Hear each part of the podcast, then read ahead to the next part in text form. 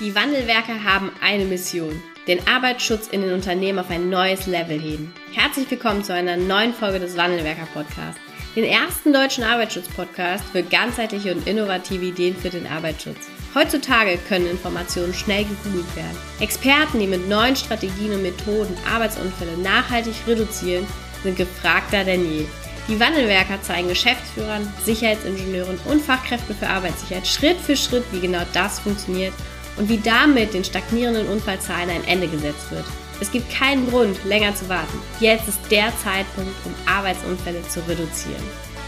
Herzlich willkommen zur neuen Podcast-Folge. Heute geht es hier darum, warum du schon Arbeitsplätze oder auch Leichtarbeitsplätze unbedingt vermeiden solltest.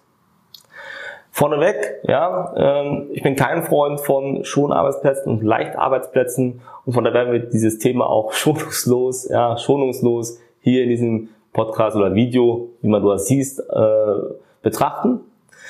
In den Gesprächen mit Unternehmen, und da haben wir wöchentlich zig Gespräche, ähm, hören wir ab und zu mal, ja, wir sind seit einem Jahr unfallfrei, sind seit zwei Jahren unfallfrei und die erste Frage ist, oder die erste Aussage ist immer, ey, toll, super, freut mich echt für euch. Was macht ihr denn konkret? Ja, weil man möchte ja auch immer mehr dazulernen. Und irgendwann stelle ich die Frage, okay, sag mal, habt ihr schon Arbeitsplätze oder Leichtarbeitsplätze? Und er kommt so, ja, da haben wir auch. Und ich sage, okay, wie viel habt ihr denn davon in diesem Jahr? Ja, vier. Und ich sage, okay, also im Grundsatz habt ihr doch vier Arbeitsunfälle gehabt, die meldepflichtig gewesen wären, oder? So, und dann kommt die Aussage, ja, ja, also meistens ist dann erstmal ein bisschen Ruhe am Telefon und dann kommt so, ja, haben wir eigentlich schon, das ist wohl richtig. Und äh, die Frage ist ja immer, was versprechen sich oder Unternehmen von Schonarbeitsplätzen, von Leichtarbeitsplätzen oder was sind so diese Beweggründe dazu? So oftmals sind natürlich die Kennzahlen. Ja, es sind Tantiemen, die vielleicht für Führungskräfte gezahlt werden, wo es heißt, als Jahresziel, du musst nur, wenn du null Unfälle hast, kriegst du Summe X. Da sieht man auch schon die Krux an der ganzen Nummer, weil menschlich gesehen, ja, kann man es ein bisschen nachvollziehen, dass die Führungskraft dann gerne die Mitarbeiter ins Unternehmen holt, weil es ja um, die, um das persönliche Geld geht.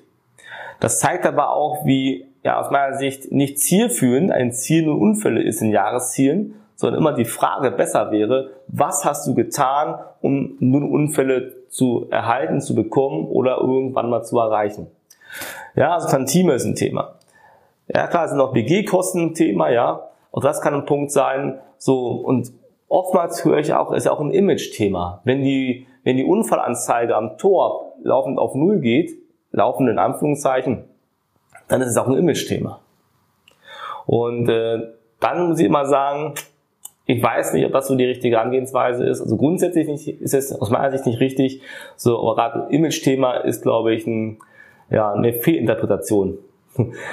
Denn das große Problem ist ja, dass eure Mitarbeiter ganz genau merken, was abläuft.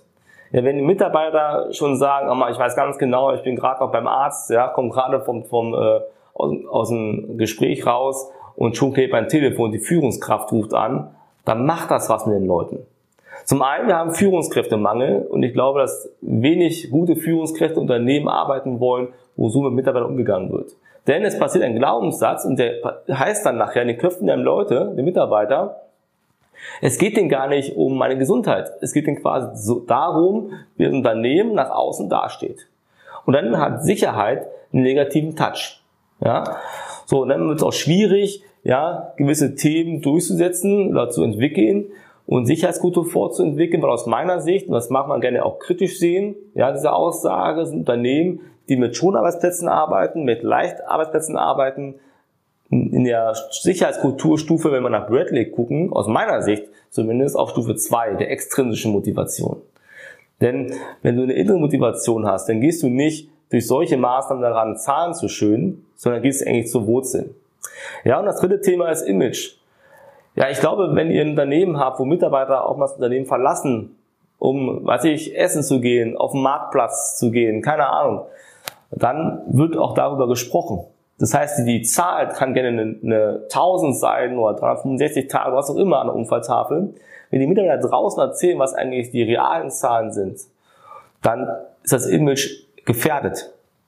Denn die Mitarbeiter werden ja nicht sagen, mach hier, wir hatten jetzt drei Schularbeitsplätze dieses Jahr, sondern oftmals ist dann, ey, die, die 365 oder die vier Jahre, das ist gar nichts wert, weil wir haben eh laufend Unfälle, wo Leute reingeholt werden.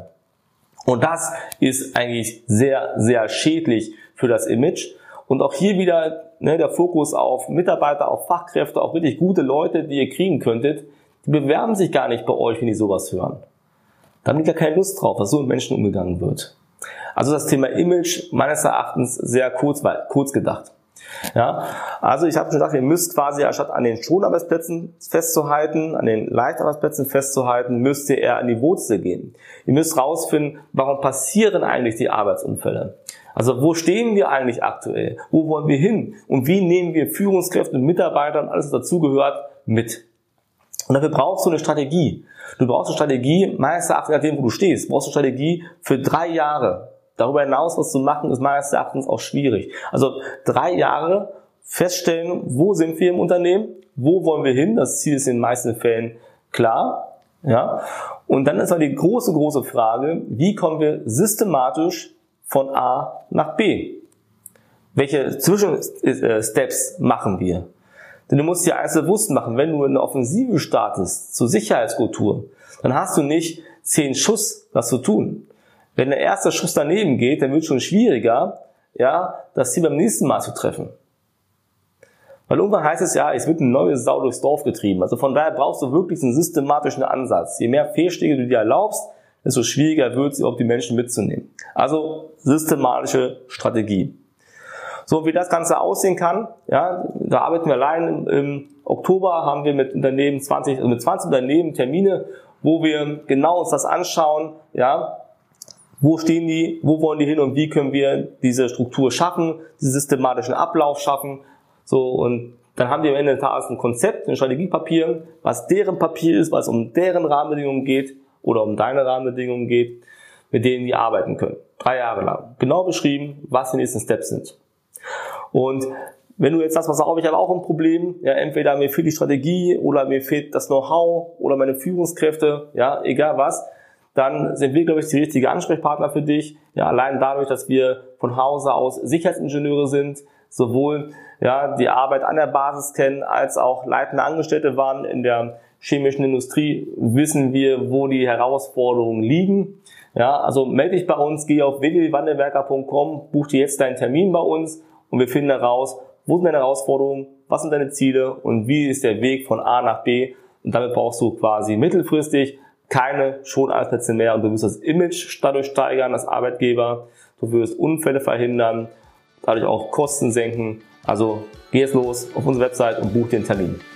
Vielen Dank, dass du heute wieder dabei warst. Wenn dir gefallen hat, was du heute gehört hast, dann war das nur die Kostprobe.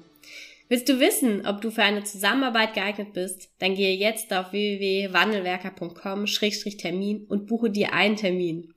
In diesem 45-minütigen Beratungsgespräch wird eine Strategie für dich erstellt.